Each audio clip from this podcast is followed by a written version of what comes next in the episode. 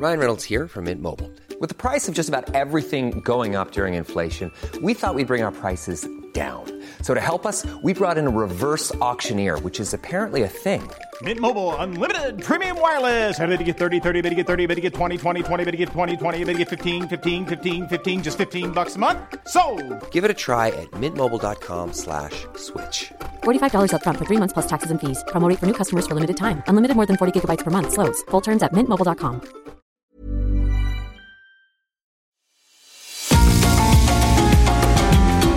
GastroLab es un lugar donde cabemos todos. Aquí encontramos historia, recetas, producto, materia prima, vinos y un sinfín de cosas que a todos interesa. Ya que con cocina y vino se aprende en el camino. Déjate llevar por el chef Israel Arechiga a un mundo delicioso que da como resultado GastroLab.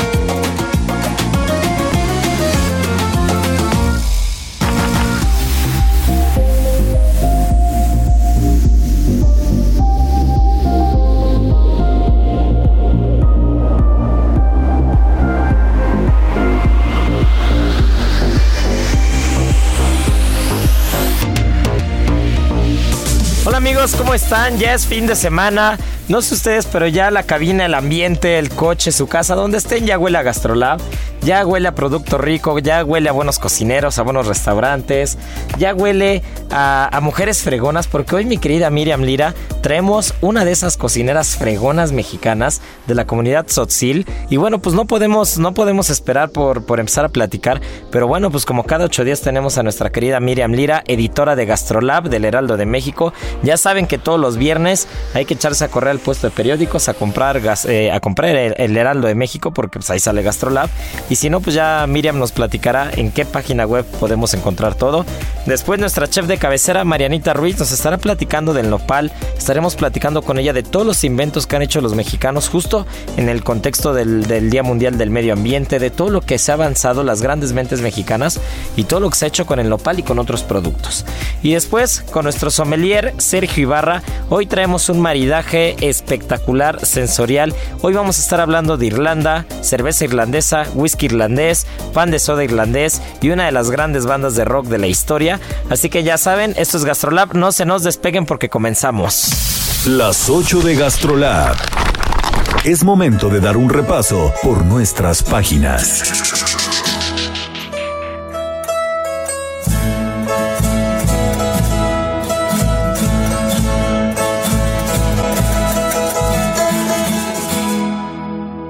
Jahval oriabim, Kupinti katoyel, Kupinti klashi el alo.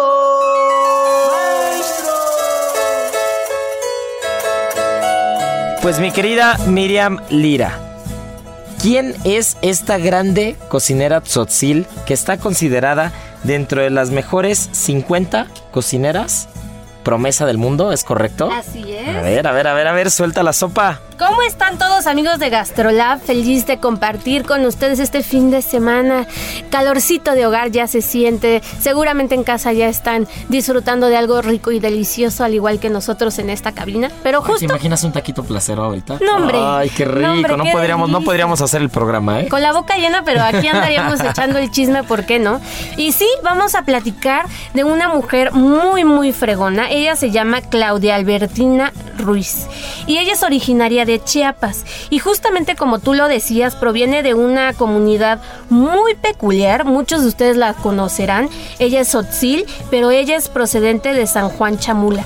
Toda su vida ella vivió en San Juan Chamula, pero es una comunidad muy cerrada en donde las reglas, los usos y costumbres tienen reglas muy específicas. Muy, muy puntuales, muy, claras. muy puntuales y por lo regular las mujeres de esta comunidad se quedan siempre en su hogar a ser amas de casa, a tener hijos, lo muy muy tradicional que se puede esperar como en una comunidad que tiene este tipo de costumbres. Una de las, justo lo platicábamos antes de empezar el programa, una de las experiencias más curiosas que yo recuerdo en este país fue justo la primera vez que fui a San Juan Chamula. Realmente me pareció que estaba en un planeta totalmente diferente. Así ¿no? es. Pero todos los usos y costumbres que se mantienen, que, que no vamos a polemizar entre si son buenos, malos, si es correcto, incorrecto. Este, siempre estamos nosotros más allá de la polémica, hablamos de la comida, de las costumbres, de las cosas buenas, pero, pero de verdad es un, es un pueblo o es un lugar, una comunidad que, que podría describir como única. Es O sea, totalmente única, ¿no? Entrar a la iglesia, su- el no poder tomar fotos. Así es, tienen su propia policía, por ejemplo, pero han querido pues ir avanzando con, con la tecnología. Por ejemplo, algo que me- se me hizo a mí muy, muy chistoso es que tienen esta tienda muy muy conocida por todos nosotros que es amarilla con rojo y ellos le pusieron oso. Entonces no querían quedarse atrás, tienen sus propios negocios, su propia policía, costumbres muy arraigadas y salir de esa comunidad implica todo un reto, porque es desapegarte de- definitivamente de, de- de lo que estás acostumbrado en la comunidad, es un poco darle la espalda a tu comunidad y pues Claudia Albertina Ruiz tomó la decisión desde muy joven con toda su familia de hacerse un poco a un lado, pero seguir manteniendo la tradición, sobre todo gastronómica, de la cultura y de las costumbres que tienen los otziles. Que justo, que jus- justo esa es la parte más interesante de todo, ¿no? La, la pregunta que a mí me surgía es, ¿cómo le hace a alguien, una, una mujer de una comunidad tan peculiar, para salir de ahí y llegar tan lejos como, como, como, está, el, mo- como, como está el día de hoy y lo, y lo que viene, ¿eh? Porque seguramente va a seguir haciendo grandes cosas. Pues es muy peculiar porque ella nos cuenta que desde muy niña ella fue la rebelde de la familia. Entonces, desde que ella decide salirse como del rigor de su comunidad, se pone como meta ir a la universidad. Algo que una indígena de por sí mexicana, pues difícilmente tiene acceso a esto. Y luego en una comunidad tan cerrada todavía más. Pero ella perteneció a la primera generación de la Universidad de Chiapas de Artes y Ciencias de que fue graduada de gastronomía. Entonces imagínate, aventarse al ruedo con esto y después empezó ella a cocinar, eh, empezó a hacer platillos muy tradicionales de Chiapas, sobre todo de, de la parte de los altos de Chiapas y pues tuvo la fortuna que en un viaje que hace René Redzepi se encuentra con ella y empieza a darle ella un tour por toda la comunidad chamula y le empieza justamente a platicar pues cómo vivían, qué es lo que cocinan, cómo es que viven y, y Redzepi, al igual que todas las personas que conocen a, la- a los chamulas, pues se maravilla de esto, ¿no? Y empieza también a estudiar todo lo que hacían, por ejemplo, estos tamalitos con azafrán, este, la sopita de chipilín, Uf, qué este el tascalate, que es muy conocido e- en Chiapas y que es una bebida que se hace a base de maíz, de cacao, con Y achiote. hablando de bebidas, el posh, ¿no? El posh, que es una bebida que ellos utilizan completamente ceremonial y que le ofrecen cada que pueden a sus santitos, que son los santos que nosotros conocemos, pero este bajo una idiosincrasia muy, muy, muy singular, eh, pero pues se mantiene todo esto. Entonces maravilla a Redzepi con toda esta historia y pues él empieza a estudiar junto con ella nuevas técnicas, nuevos sabores, nuevos ingredientes y pues años después de que estuvo Redzepi allá, la nomina a esta lista que se llama 50 Next, que forma parte de, de 50 Best Restaurants of the World. Y pues resulta que Claudia Albertina es seleccionada como una de las 50 personas del futuro gastronómico del mundo porque preserva, cuida, mantiene toda la historia y la costumbre de una comunidad tan peculiar como la es San Juan Chamula y muy en particular también la cultura mexicana y gastronómica. Oye, pues qué buena historia, de verdad me encantan las historias de éxito como esta. Y aparte hay que, hay que, hay que recordar también que Claudia Albertina pasa por las cocinas de Puyol, de Máximo es. Bistró. O sea, que realmente es alguien que, que sale de su comunidad para irse a foguear a los grandes restaurantes, ¿no? Sí. Que, que no entraremos tampoco en polémica el día de hoy de, de todo el rollo que trae Puyol alrededor y todo. Sí. Porque sí creo que en todos lados se cuecen habas y creo que, que- que la historia es eh, de- se- según quien la ve y, y cada quien habla de cómo le va en la feria. ¿no? Definitivamente. Creo que, creo que hay muchas cosas que, que están, que están por demás decir. Y también creo que, que según una visión que, que, uno tenga, pues evidentemente es como vas a querer ver las cosas, ¿no? Pero sí creo yo, y si algo tengo que decir al respecto es de que si no estás en esas cocinas, si no pasas por estos lugares, si no hay sacrificio, si no hay perseverancia, si no hay constancia, no estaría Claudia Albertina en este lugar ni nominada ni estaríamos platicando de ella si no se metiera lo que se le tiene que meter. Claro, y sobre todo porque hizo esta mezcla, ¿no? Entre lo muy tradicional y la técnica. Por ejemplo, ella allá en Chiapas tiene un restaurante que se llama Cocono, en donde es completamente cocina tradicional. Pero tiene otro concepto que se llama Albertina, en donde ya practica más la cocina de autor en donde ya mezcla todas estas técnicas que aprendió en Puyol, que aprendió con Redzepi y se da la tarea pues de experimentar, ¿no? Con todo lo que conoce y con todos los ingredientes que ella tiene a la mano. Que cocono significa pasote en tzotzil, ¿es correcto? Sí, así es. Oye, y hablando de, de, de, productos y hablando de zonas en particular, pues vamos a dejar un poquito el tema de, de Claudia Albertina, que tiene todas nuestras felicitaciones y nuestro respeto, pero ya empieza la temporada de bicho. Heraldo Radio.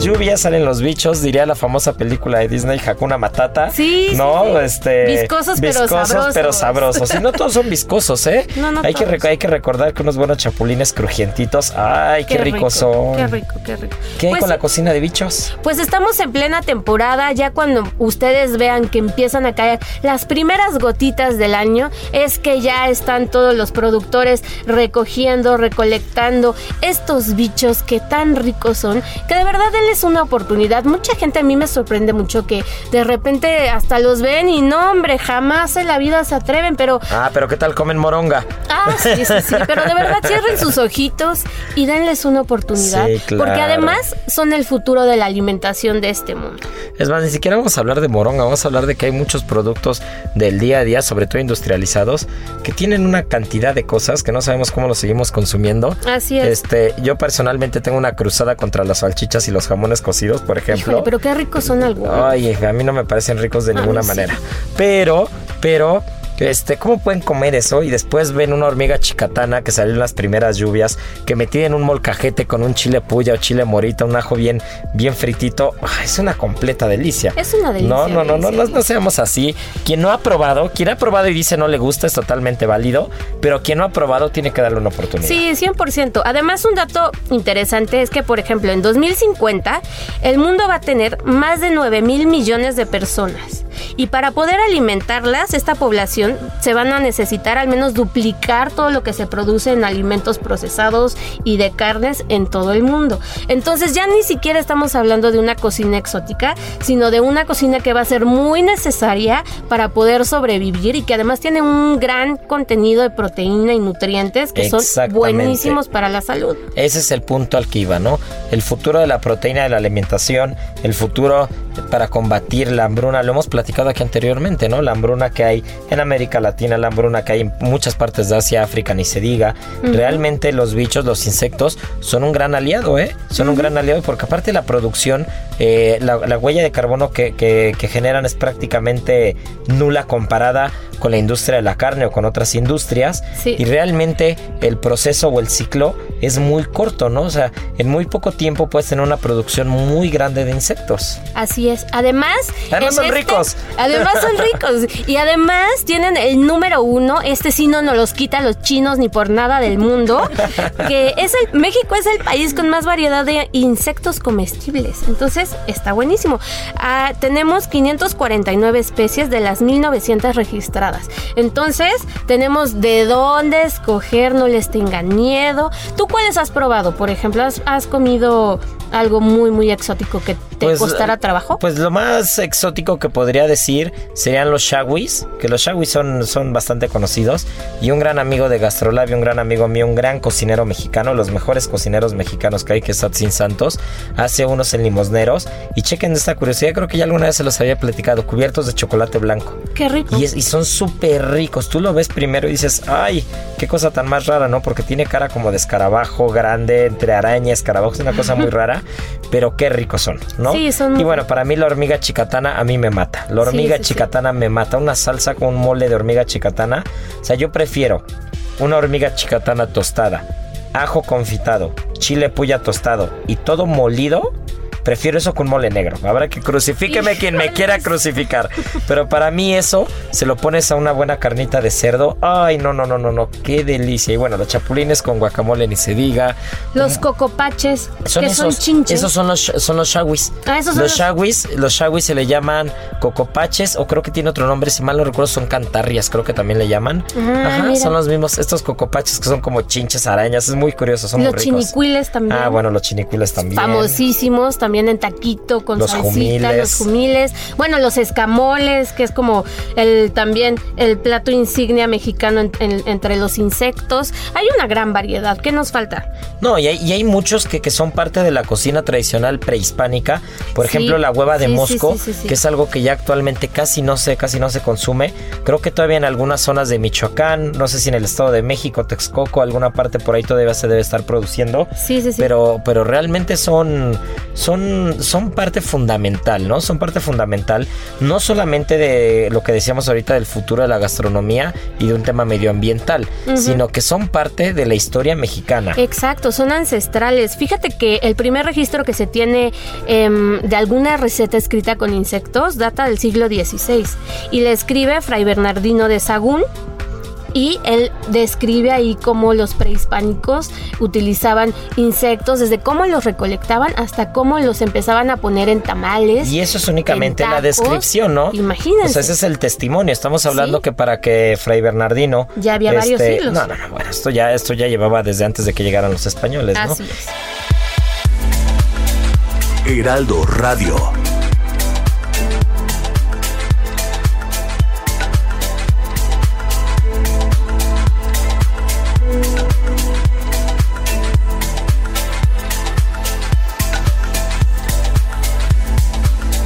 Y hablando del tema del medio ambiente, la alimentación del futuro, aquí mi, mi Marianita Ruiz, que, este, que más adelante nos platicará del nopal y seguramente nos va a platicar de una historia prehispánica, una historia mexica, que es, que es hermosa la historia con Huichilopochtli como protagonista. Pero, este, hablando del tema de medio ambiente, Marianita estuvo, estuvo investigando. Yo sé que anduvo muy, anduvo muy, eh, anduvo muy aplicada esta semana, ¿eh? Muy bien. Anduvo investigando de estos avances y de estos, eh, de estos inventos que muchos mexicanos no solamente se mantienen estos inventos, sino que muchos mexicanos han ganado premios incluso, ¿no? Uy, sí. Este, por ahí, por ahí está el dato de una bioquímica que ya falleció, falleció hace pocos años, que inventó un maíz con el 50% más de proteína y con un 10% más de granos y que al día de hoy ese maíz se siembra en África y en América Latina para combatir la hambruna, por ejemplo.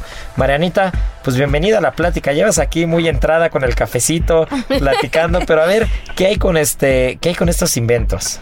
Sí, eh, estamos investigando porque, bueno, el 5 de junio fue el Día Mundial del Medio Ambiente y pues queríamos platicarle un, un poco de lo que están haciendo nuestros mexicanos para contribuir con esto, ¿no? Y bueno, eh, encontramos que hay una, una chica que se llama Sandra Pascoe que hizo un plástico del nopal.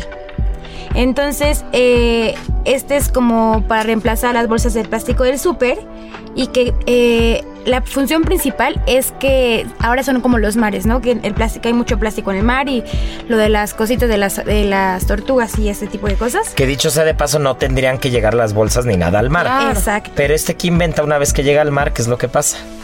Eh, así, el, el medio ambiente normal, o sea, si- de clima seco, por así decirlo, dura hasta tres meses. Pero si llegase a tocar el, el mar con el agua, dura dos semanas en desintegrarse. Y sin, pues, que, sin generar microplásticos. Exacto, sin generar microplásticos y al final, bueno, pues es como lo hacen todo como de esta capita de, del mucílago del nopal.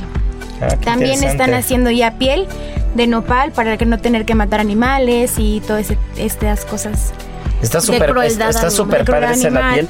Otro de los datos interesantes que a mí me encantó cuando lo leí fue del ingeniero mexicano Jesús Rico Velasco, que, que creó algo llamado silos de agua, que era una especie de polímero que, se- que sembraban junto con las semillas de las plantas y una vez que las plantas crecían y en época de lluvias, estos silos, que estos polímeros absorbían el agua y la planta iba tomando el agua que requería y escuchen esto nada más, se puede reducir entre un 50 y un 90% el consumo de agua en la agricultura.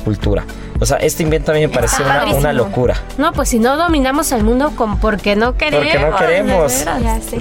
Y bueno, ya que estamos hablando de Chiapas, también de la Universidad de, de Chiapas, la UNAM y otro, el un laboratorio nacional de viviendas, junto con, una, eh, con Gabriel Castañeda, hicieron lo que llaman los techos verdes. Entonces, esto es con la finalidad de que en estas zonas donde el calor es como extremo, a mantener un poco como la temperatura interna de la casa y es como por ahí de los 17 grados. Pero estos techos verdes también te van a ayudar para tener como tu huerto personal. Entonces los vas alimentando con sistema de PET reciclado y entonces pues tiene como tienes como tu huerto casero y aparte ayudas como a controlar Sin y- tener que usar electricidad para un aire acondicionado ni nada. No, y, podemos seguir no solamente de ingenieros y de, y de personas ya con carrera reconocidos, sino también hay un par, este, por un lado, unos estudiantes de menos de 17 años Sí. que con el mucílago del nopal crearon un purificador de agua. Y con este Wow. mucílago de nopal iban, iban separando metales pesados del agua. O también tres alumnas de preparatoria que ganaron un concurso en su escuela. Y ellas fueron las que crearon los platos desechables elaborados a base de nopal. Y estos platos desechables están hechos en un 95% de nopal y un 5% de hueso de aguacate o de hoja de plátano. Y al día de hoy, sobre todo en la pandemia y sobre todo cuando se prohibieron los plásticos y cuando pasó pues todo este cambio en, pro del medio ambiente, eh, pues justo estos inventos son los que han ayudado a que, a que dejemos los plásticos de un solo uso de lado y que podamos tener productos eh, que realmente puedan ayudar y más que ayudar al medio ambiente, nos ayuden a dejar de perjudicar al medio ambiente. Sí, definitivamente. Y entender que es el futuro. O sea que si no ponemos un alto en todo este desperdicio y empezamos a mirar hacia lo que tenemos a la mano, no vamos a hacer realmente un cambio consistente y duradero para el resto de nuestros días y de nuestras Y las nuestra siguientes generaciones. ¿no? Ya las siguientes generaciones, lo que platicaban ahorita, ¿no? Sí. Y, y- y la lista es larguísima, porque de verdad el mexicano no domina el mundo porque no quiere. Sí, o sea, en. Querétaro están usando el aceite quemado de las cocinas, por ejemplo, en todos los restaurantes, este, aparte de que nos dejan un vale y nos dejan la, la documentación perfecta y todo, porque nosotros como restaurante tenemos que demostrar a quién, a quién le damos el aceite quemado. Ese aceite quemado lo hacen biodiesel en Querétaro, por ejemplo. También están quienes hicieron bicicletas con, con bambú, Con bambú. y están presentes en 25 países ya. Y son el doble de resistentes las bicicletas de bambú que de aluminio. Imagínense eso nada más, es una locura. Y el bambú en solo tres años crece. O sea, tú, tú no necesitas talar un bosque completo para hacer bicicletas de madera. Claro. Tú siembras bambú y en tres años tienes el material para fabricar las bicicletas. Una vez más, volver al origen, ¿no? Así es. Regresar a lo más sencillo va a ser lo que nos va a salvar en este planeta. Pues así es, pero bueno, pues este, pues nos queda, nos queda la segunda parte del programa, no se nos despeguen, porque ya está, ya está por aquí el sommelier Sergio Ibarra, ya está con la guitarra en la mano. Hoy traemos una banda irlandesa que ya con solo esto ya seguro se imaginan quién es. Traemos whisky, es escocés, es irlandés, traemos cerveza Guinness, pan de soda, unas historias espectaculares alrededor de la música y al final Marianita Ruiz nos estará platicando del nopal. Y, pues nada, el programa está buenísimo, apenas vamos a la mitad, así que no se nos despeguen. Gastrolab es un lugar donde cabemos todos. Vamos a una pausa y regresamos.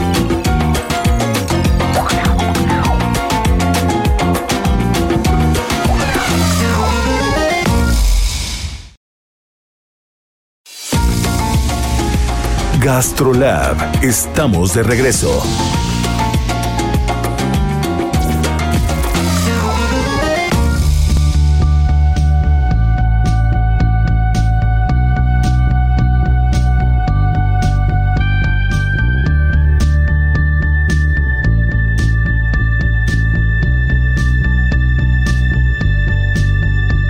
Heraldo Radio. See the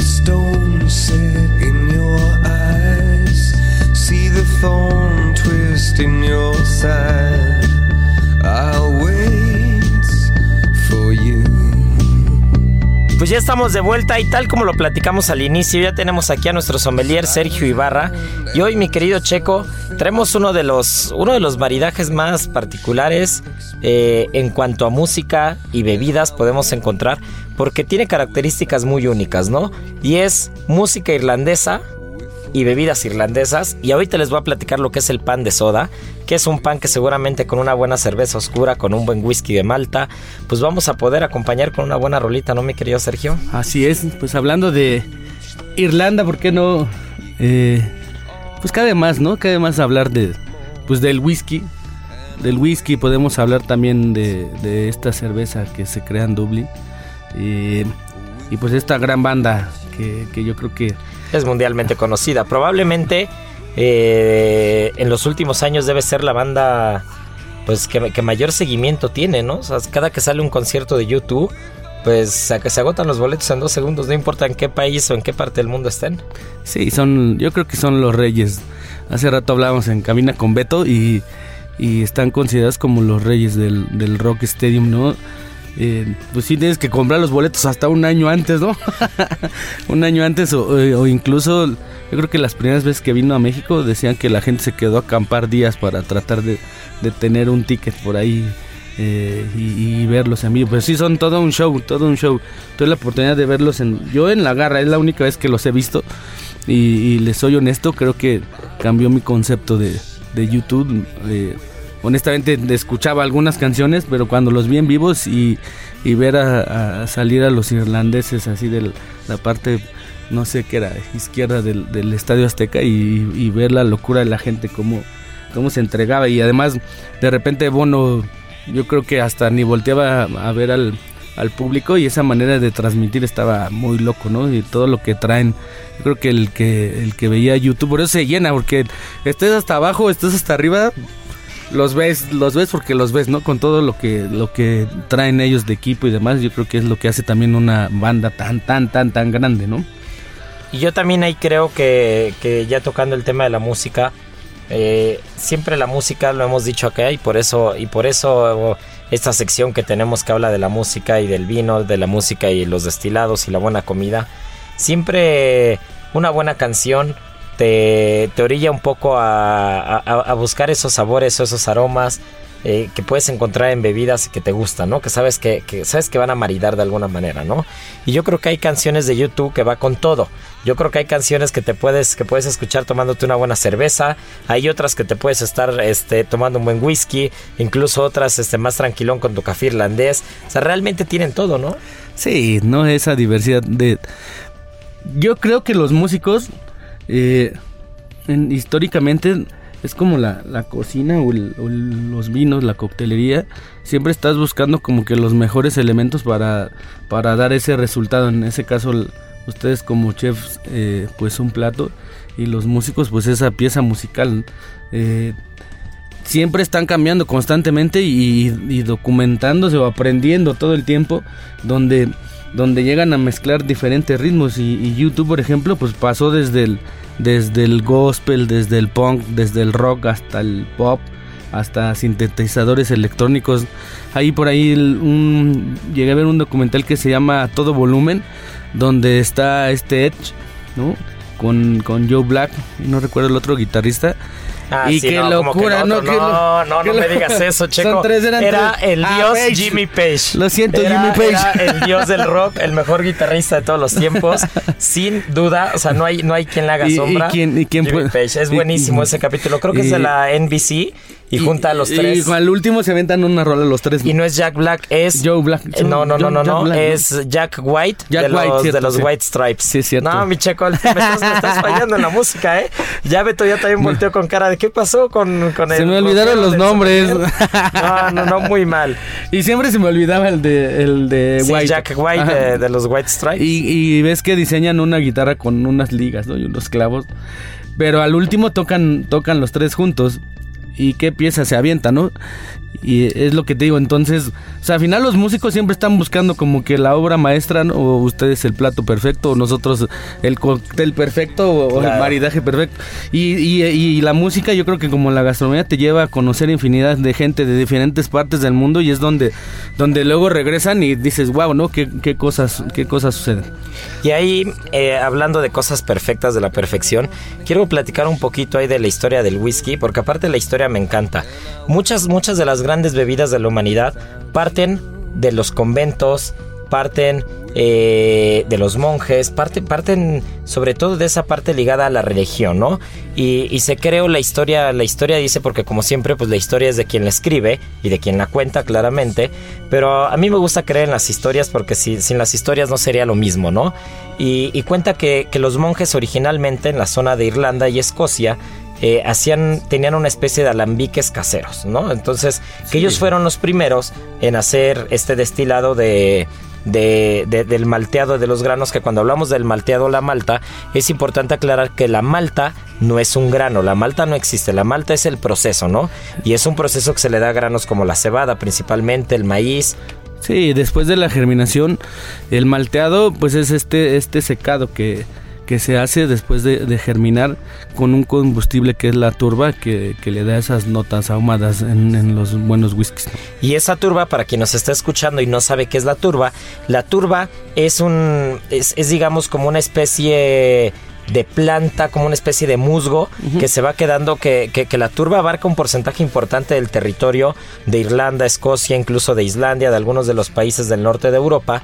Y esta turba es lo que le da los sabores ahumados y el tostado y secado al mismo tiempo del Qué grano, rico, ¿no? del grano ya, ya germinado, ¿no? Sí, cuando tienes un buen whisky en la mano, eh, es imprescindible eh, evitar tener esas notas en, en tu trago y que, que además aprecias mucho, ¿no? Todo el, todo el proceso que lleva para llegar a, a tener en tu mesa pues un buen whisky irlandés o escocés, aunque ahorita teníamos debate. Sí, ¿Quién? teníamos un debate al principio de que, de que la historia, lo, que- lo que es un hecho es, como lo, como lo dije ahorita, ¿no? La historia es de quien la escribe, pero lo que sí está documentado es que en 1608 el rey Jaime I es de Inglaterra es el que otorga la primera licencia, la primera licencia como tal para poder destilar whisky. Y esta destilería hasta el día de hoy se conoce con la marca de Bushmills.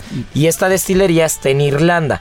Más allá de si fueron los monjes irlandeses o escoceses, de, qui- de quién fue el primero que le hizo, lo que sí es un hecho es que en 1608 la primera destilería en el mundo que destila whisky es en Irlanda, ¿no? Que ahorita lo platicábamos y cuando, cuando se trata de escocés es whisky, simplemente con la Y al final, y cuando se trata de irlandés es whisky.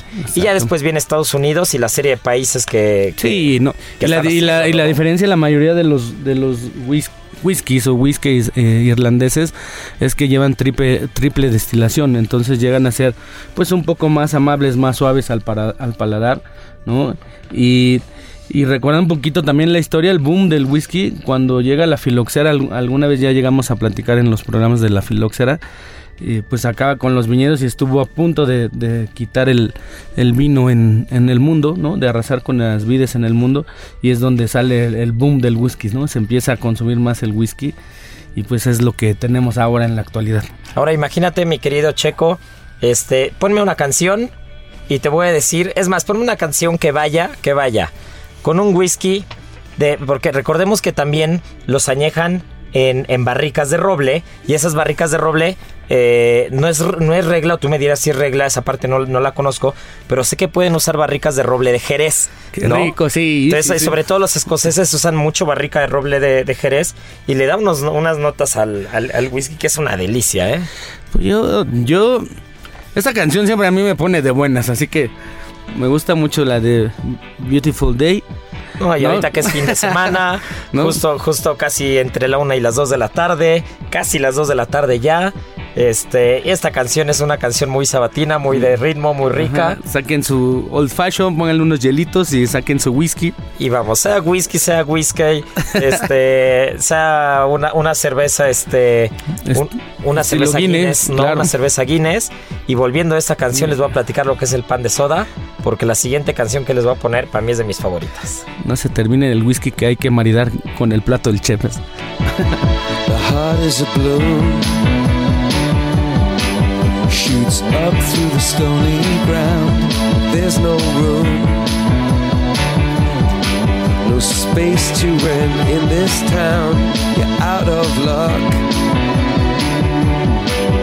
And the reason that you had to care, the traffic is stuck.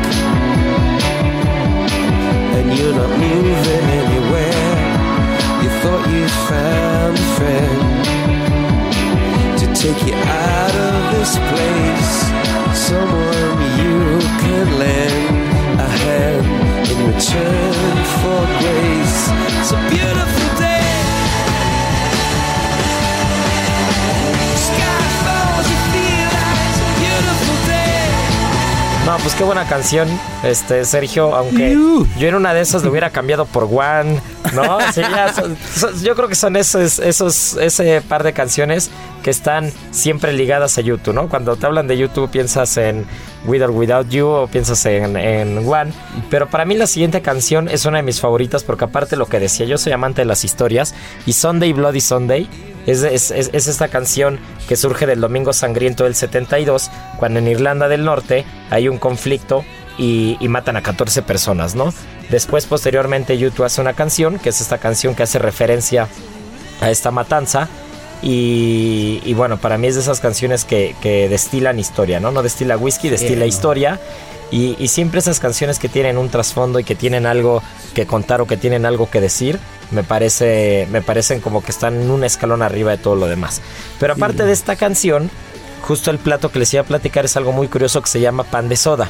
Y recordemos que Irlanda, Escocia, incluso Galicia, que es parte de España, el la parte extrema que, que está arriba de Portugal, eh, siempre han tenido esta costumbre desde las raíces celtas y siempre han estado muy ligados al tema de las hadas, los duendes, las brujas, ¿no? Las quemas de brujas que hasta la fecha en Galicia se sigue haciendo la noche de San Juan la quema de brujas. Los troles, ¿no? Hay- los hay- troles, toda la parte norte de Europa, pero, pero justo este pan, este pan de soda es un pan muy sencillo que se crea, que se crea en Irlanda justamente para acompañar sobre todo la cerveza Guinness, ¿no? Y este pan cuando se hornea se le pone una cruz arriba, se marca con una cruz arriba. Y la historia dice que esta cruz es para que salgan las hadas o para que el diablo se salga del pan y el pan salga bueno, ¿no? Entonces siempre que ha estado ligado todo eso, imagínate eh, el whisky que platicábamos o una buena Guinness, un pan recién horneado, un pan de soda, que aparte es un pan que se deshidrata muy fácilmente y te dura dos o tres días, ¿no? Y escuchando Sunday Bloody Sunday, pues ya prácticamente estamos hechos, ¿no, Checo? Pues sí, no, y, y yo creo que aquí me gustaría también la más la cerveza Guinness que, que tiene esas notas pues de tostados, esas notas de café, esas notas de chocolate. Es una cervecita que, que sí te pide, que, que sí te pide con qué maridarlo, ¿no?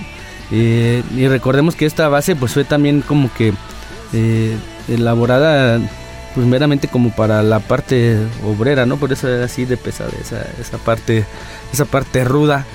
Y, y cómo no, escuchar esta, esta, esta, pues esta pieza musical que incluso hasta en sus momentos llegó a, a querer ser censurada. Se dice que, que causó mucha controversia por, por la letra que podía malinterpretarse, ¿no? Y, y en algún momento llegaron a retirarse algunas de las letras. Y está considerada como las, una de las de las mejores canciones, de las 500 mejores canciones de todos los tiempos por la revista Rolling Stone. Así que Mira qué locura. Y antes de irnos a la canción, les voy a contar un dato muy curioso del Día de San Patricio, justo en Irlanda, nada más para que se den una idea. El consumo mundial de cerveza Guinness se triplica solo en el Día de San Patricio. Y eso equivale a que se toman 150 cervezas por segundo.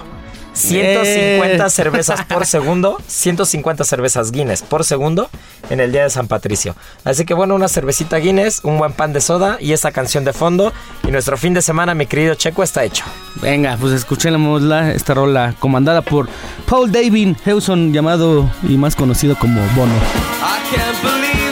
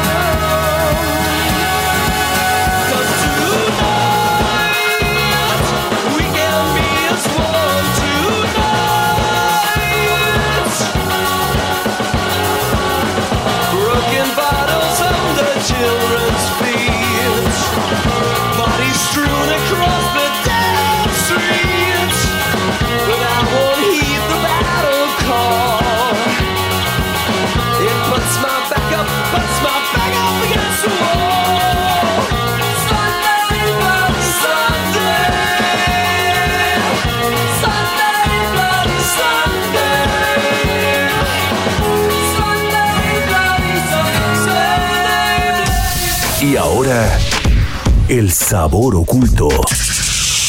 Bueno, pues ya volvimos de Irlanda, ya estuvimos platicando al principio del programa de Jalisco, ya estuvimos platicando de todo el tema alrededor del medio ambiente, de los inventos que han hecho los grandes mexicanos, ya estuvimos hablando de la temporada de bichos que nos platicó Miriam. Pero a ver, Marianita Ruiz, hoy traes uno de los productos que están presentes en nuestra bandera nacional y que de verdad los mexicanos le hemos sacado jugo, literal, porque incluso hay jugo de nopal. El nopal, ¿qué hay con el nopal? Exacto, como ya lo habíamos dicho en la primera parte del pro- el programa, creo que le estamos sacando bastante jugo y pues les quería platicar, pues, qué es el nopal, de dónde surge, por qué se llama así y pues todas esas cosas. A ver, cuéntame, yo ¿No? no sé por qué se llama nopal, eso me interesa mucho. Bueno, eh, vamos a empezar porque el nopal es de la familia de las cactáceas, como la biznaga, los tetechos, las chollas. Eh, puntualmente es de la familia de los, opun- opuntia, que es como el género, y se llama así porque recorda- recordaba mucho a la región, una región antigua en Grecia que se llama Opunta. Y es que decían que tenía como una similitud a las higueras. Entonces se relacionaban mucho como el nopal con las higueras en cuanto a los frutos, a las tunas. Que esa tuna, dicho sea de paso, en algunos países se le conoce como higo chumbo. Exacto. De hecho, por ejemplo, en España a los nopales le dicen chumberas justo porque a los higos le dicen chumbos. O higo chumbo. Así es, Exacto. mira cómo se relaciona el higo, las higueras, todo. Qué curioso. y por eso es como ese es como el género del nopal. Eh, hay que recordar que al nopal siempre se le ha llamado planta de vida porque fue lo que nos alimentó durante siglos y siglos y siglos, porque tiene registro de que es domesticado hace más de 9000 años. Junto con el maguey, el maíz, el frijol y todo lo que nos hemos platicado en nuestros programas, y era uno de los principales alimentos de los chichimecas. Y antiguamente le llamaban nopali, este nombre era el como de origen náhuatl y significa árbol de tunas. Ya cuando llegaron los españoles cambió el nombre y le pusieron nopal. Eh, curioso. sí, actualmente pues existe desde el sur de Canadá hasta la Patagonia. Existen 1400 especies y 670 viven en México. Ay, mira qué curioso. Y de estas, 508 son endémicas de México. No manches, es que qué buen dato, es increíble. Yo no me hubiera imaginado. O sea, uno, uno va. Sobre todo, yo siempre relaciono los nopales o las nopaleas, las relaciono con la parte del centro norte del país, ¿no? O sea, como cuando vas en la carretera y vas hacia Querétaro o hacia Tlaxcala y de repente vas subiendo y subes a Guanajuato y pasas a San Luis Potosí o vas a Chihuahua, vas a toda esta parte del norte y como que siempre relaciono, pero jamás hubiera creído que hay más de 500 especies en México endémicas. Sí, pues y, sí. Y otro de los datos curiosos, no sé si se te lo sabías, Marianiki, pero, pero, el escorbuto era una enfermedad muy común para los que, le pasaba a los marineros, justo por la falta de vitamina C en los grandes viajes. Y cuando llegan los españoles a México o a las Américas y- y se dan cuenta que pueden transportar el nopal vivo, la planta viva como tal, y duraba durante todo el viaje, el nopal fue uno de los grandes aliados para evitar el escorbuto. Sí, la verdad sí me lo sabía. Ah, muy ¿verdad? bien, muy bien. Y siempre les traemos historias griegas del origen de las cosas, pero esta vez no. Esta vez eh, la historia del nopal va desde Huitzilopochtli. Eso, bien, me gusta. ¿Eh? Y dime por favor que los chinos no son los primeros No, productores de nopales en el mundo, No. porque solo eso nos faltaría. Ahora sí no, China otra vez no figura.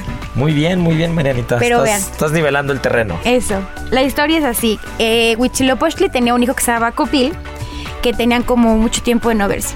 Entonces un día Copil decide ir a buscar a su padre y eh, empieza, pues pasan como muchos días para que él pueda llegar a la parte que antes era Chapultepec, que es donde él tenía como su gran imperio, ¿no?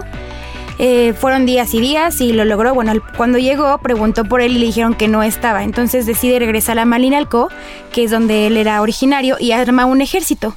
Entonces de- de- decide regresar para atacar la parte de Chapultepec y son emboscados. Entonces Hui- Huitzilopochtli pide que cuando encuentren al Copil le saquen el corazón y se lo entreguen. Obviamente el ejército le saca el corazón, se lo entregan y cuando se lo llevan a Huitzilopochtli él lo ve el corazón y decide enterrarlo entre unas piedras. Al día siguiente eh, descubren que des- entre las piedras donde pusieron el, corazón creció un arbusto y ese arbusto es el nopal y por eso le dicen que es como una planta llena de vida, que da vida, porque sobre todo porque resiste como las adversidades del medio, del clima, de las heladas, de los calores y todas esas cosas. Ay, qué bonita historia. Oye, me, me gusta eso, ¿eh? Me gustó la historia muy de nuestras raíces. Y otro de los datos curiosos también es que la cochinilla o la grana cochinilla, que es, que es este pequeño insecto del que hasta la fecha, hasta el día de hoy, pero originalmente, sobre todo cuando no había este, tinturas sintéticas y cuando no había, cuando, cuando los extractos de las pinturas realmente eran totalmente naturales, eh, las nopaleras, justo un, un par de especies, son las que sirven de hogar para la grana cochinilla. ¿No? Entonces sin estos nopales la grana cochinilla no existiría y sin la grana cochinilla no tendríamos este, muchas pinturas, sobre todo pues de la época prehispánica, que, que originalmente los colores carmines o rojos, que justo salen eh, este ácido que es el ácido carmínico, que es de donde sale el carmín, ¿no? Y este color sin, sin los nopales tampoco tendríamos ni las tunas deliciosas ni el color carmín. Y los choconosles. Ay, también qué rico, qué rico un mole de olla o un caldo blanco con choconostle. Yo creo que es, es, es de las verduras, no sé si sea correcto, será un fruto, probablemente sea una fruta, ¿no? Pero bueno, será fruta verdura menos apreciadas, pero que mayor, que, que- que- mayor importancia puede tener dentro de la gastronomía prehispánica, ¿no? Sí, a me encanta. Que aparte creo que sí son de esas cosas que le dan un plus, ¿no? O sea, te esperas como un buen mole de olla, bocado tlalpeño, y ya si le das como la cucharada. Y tiene choconostle, ya es el mole de olla. Mira, a mí antes no me gustaba mucho, a mi papá, le, a mi papá siempre le ha gustado mucho, pero últimamente le agarré también el, el gusto, le agarré el cariño al choconostle. A mí me gusta. Y bueno, hay otro dato importante es que Milpa Alta es la zona de mayor producción. 80% de la producción de todo el país sale de Milpa Alta. Mira, qué curioso que quién pensaría que, que en el Distrito Federal, bueno, en la Ciudad de México ya, quién Sí. pensaría que la Ciudad de México produce el 80% de los nopales de todo el país. Es que creo que Milpa Alta es una zona que está bastante como olvidada y de verdad es como, no sé... El no- granero, el, tiene el todo, campo. claro, Sí. tiene todo y creo que al final nos sí nos aporta un poco de casi todo el oxígeno que tenemos en la Ciudad de México, ¿no? Incluso hablábamos Porque- también anteriormente de las chinampas, ¿no? Que no solamente estaban en Xochimilco, sino que también en Milpalta. Incluso creo que son mayores las chinampas en Milpalta que, Que en Xochimilco, sí, es como la zona, Pues ¿no? mira, pues hay mucho que investigar alrededor de ahí. Pues Marianita, ¿qué otro dato tienes? Porque se nos va, se nos va el Se tiempo. nos va el Se nos va el tiempo y tenemos que hacer la adivinanza. Por último, es que el mexicano consume alrededor de 6 kilos 400 gramos al año de nopal. Ay, mira. Sí, soy de esos. Sí, Claro Pues que yo sí. creo que tú te consumes los míos. Yo la verdad tengo que reconocer que no soy tanto de nopal. Asado sí me gusta mucho, así bien asadito en el comal, que ya las esquinas o las horitas se ponen crujientes, secas, me encanta. Ya cuando es servido, ya cuando está como así muy, muy, muy babosón, yo ya no soy tan fan. Pero Ay, asado sí. me mata. Asado sí me encanta con una buena cebollita de cambray, un buen taco, tortilla de comal, un buen cachito de cecina, nopalito asado. Y una cebollita y una salsa roja, Marianita, no nos falta nada. Yo puedo omitir la asesina y puedo hacerme un taco de puro nopal y soy muy feliz, la verdad. Pues para gusto los colores y bueno, no se nos vayan porque viene la adivinanza, el ganador y todo. Pues se nos fue el programa como juguito de nopal, mi querida Mariana. es correcto. Bueno, pues antes de irnos, tenemos que anunciar a la ganadora de la semana pasada, mi querida Marianita. Fue Mariana Mendieta Mar Mendieta por segundos, ¿eh? Porque tengo que, tengo que reconocer que en un minuto nos escribió Betty Márquez, nos escribió Elizabeth Casasola, nos escribió Marco Patiño, pero les ganaron por segundos. Por segundos les ganaron. Así que, pues muchas felicidades, Mar Mendieta. Y la adivinanza de esta semana es muy sencilla. Díganos, por favor, dos inventos, dos inventos de los mexicanos, de esos, de esos hechos en México con nopal, que hayan surgido para ayudar al medio ambiente. Ya estuvimos platicando de eso al principio del programa, ya saben, en mi Instagram, arroba Israel ARETXIGA, arroba Israel Arechiga. Y pues ya saben, no nos podemos ir sin antes decir nuestro lema de vida, mi querida Mariana, mi querida Miriam. Tripa vacía, Corazón sin alegría. Aquí concluye otra emisión más de GastroLab, el lugar donde cabemos todos. Esta es una producción de Heraldo Media Group.